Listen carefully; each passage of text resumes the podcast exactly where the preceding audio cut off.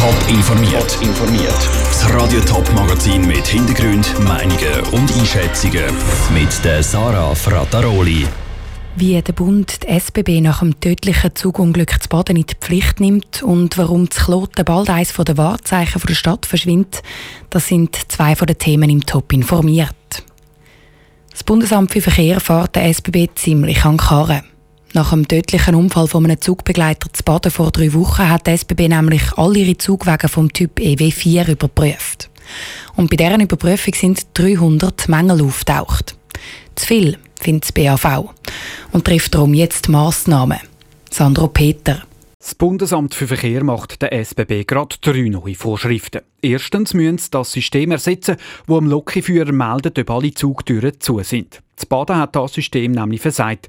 Der Lokführer ist abgefahren, obwohl der Zugbegleiter noch in den Türen eingeklemmt war. Das System muss bis Ende Oktober ersetzt sein. Zweitens muss der SBB den Einklemmschutz an den Türen ersetzen. Der sollte eigentlich dafür sorgen, dass die Tür gar nicht erst zugeht, wenn jemand drin steht. Aber auch der hat das Baden versagt. Und das ist unhaltbar, findet Michael Müller vom Bundesamt für Verkehr. Und das braucht mittelfristig einen Umbau der Türen, einen Ersatz von dieser Türsteuerung und das ist ein bisschen eine aufwendigere Massnahme. Aber in der Zwischenzeit muss der SBB dafür sorgen, dass der Betrieb von diesen EW4-Wägen weiterhin sicher ist. Das heisst, kaputte Türen die müssen verschlossen werden und ganz deutlich überklebt und markiert. Als dritte Massnahme stellt das BAV der SBB externe Prüfer an die Seite. Nach dem Unfall zu Baden hat die SBB nämlich eine Sonderkontrolle bei allen ihren EW4-Zugwegen gemacht.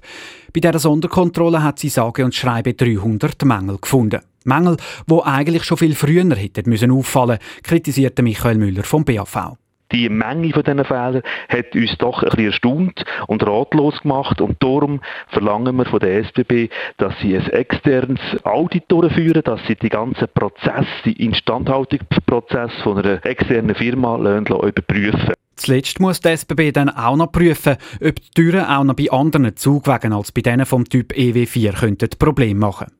Trotzdem beruhigt Michael Müller vom BAV alle Pendler.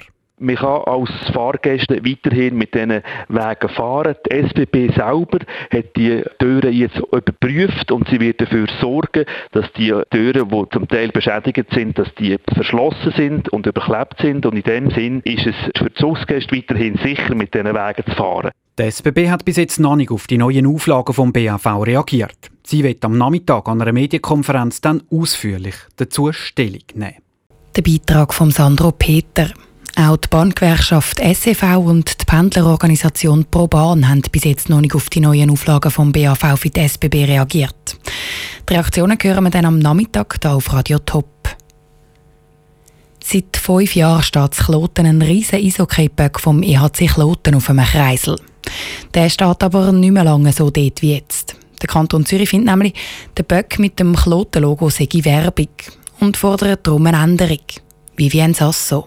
Die Fans vom EHC Kloten sind gut im Jubeln, wenn es einen Erfolg zu verbuchen gibt. Momentan gibt es aber eher einen Grund zum traurig sein. Die Bewilligung für den riesen EHC-Böck auf dem Kreisel zu Kloten läuft nämlich Ende nächsten Monat aus. Und wenn der Böck bleiben soll, muss das Logo weg, sagt Thomas Mag, Mediensprecher von der kantonalen Baudirektion. Wir haben den Vorschlag gemacht, dass nicht das ganze Ding weg muss, sondern einfach nur das Logo vom EHC Kloten muss entfernt werden. Der kann allenfalls durch etwas anderes ersetzt werden, durch ein Emblem oder durch äh, irgendeinen Schriftzug oder so, der neutral ist. Obwohl der EHC Kloten als Wahrzeichen der Stadt gilt, darf der Böck nicht mit dem Logo angeschrieben sein. Ein leerer Böck oder ein Böck mit neutraler Verzierung dürfte bleiben, weil der Sport an sich als Wahrzeichen der Stadt gilt.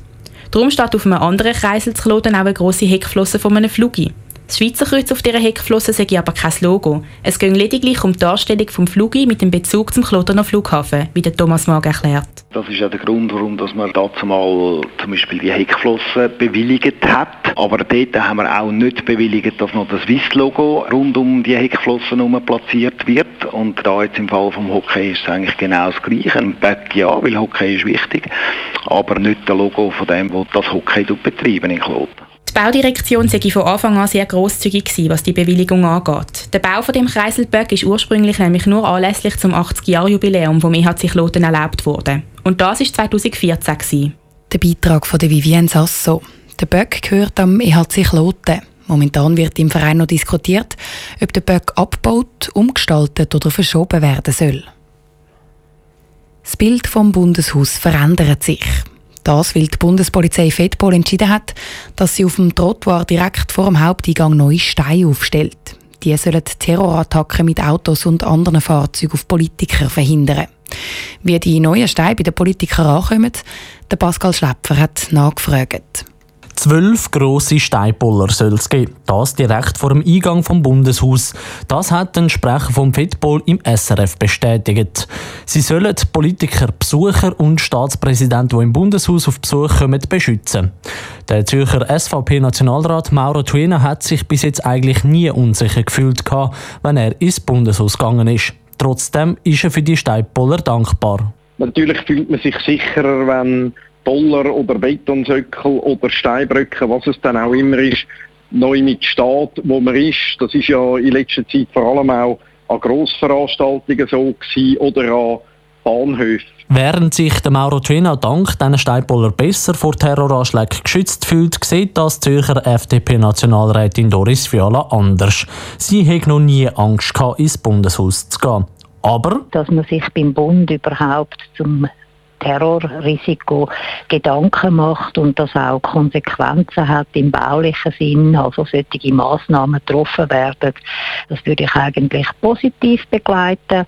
Alles, was kann zum subjektiven Sicherheitsgefühl beitragen, ist sicher auch positiv. Schon heute sieht man im Zürcher Niederdorf und vor einzelnen grossen Läden Stahlpoller, die für mehr Sicherheit sorgen. Die kann man dann elektrisch auffahren oder im Boden versenken. Vor dem Bundeshaus gibt es aber wegen dem Denkmalschutz keine solchen Stahlpoller. Schade, sagt der SVP-Mann Mauro Tuena. Ich hätte mir lieber Stahlpoller gewünscht, weil man muss sehen, die Sessionen die sind ja nicht ununterbrochen, die sind viermal im Jahr während drei Wochen. Das heißt, dann ist das Bundeshaus vor allem gefördert, für einen Anschlag oder natürlich dann, wenn irgendwelche Staatsbesuche oder so im Bundeshaus sind und sonst braucht man die nicht, dann hätte man die sauber können im Boden versenken Für den Mauro Tuena ist darum klar, die Sicherheit der Politiker und Besucher ist wichtiger als der Denkmalschutz. Der Beitrag von Pascal Schläpfer. Von den linken Parlamentariern hat auf Anfrage von Radio Top übrigens niemand Stellung nehmen zu den neuen Steinpollen vor dem Bundeshaus. Bevor die Steine aufgestellt werden, braucht es noch eine Baubewilligung. Es geht darum noch bis mindestens nächstes Frühling, bis dann wirklich dort stehen. Top informiert, auch als Podcast. Mehr Informationen gibt es auf toponline.ch.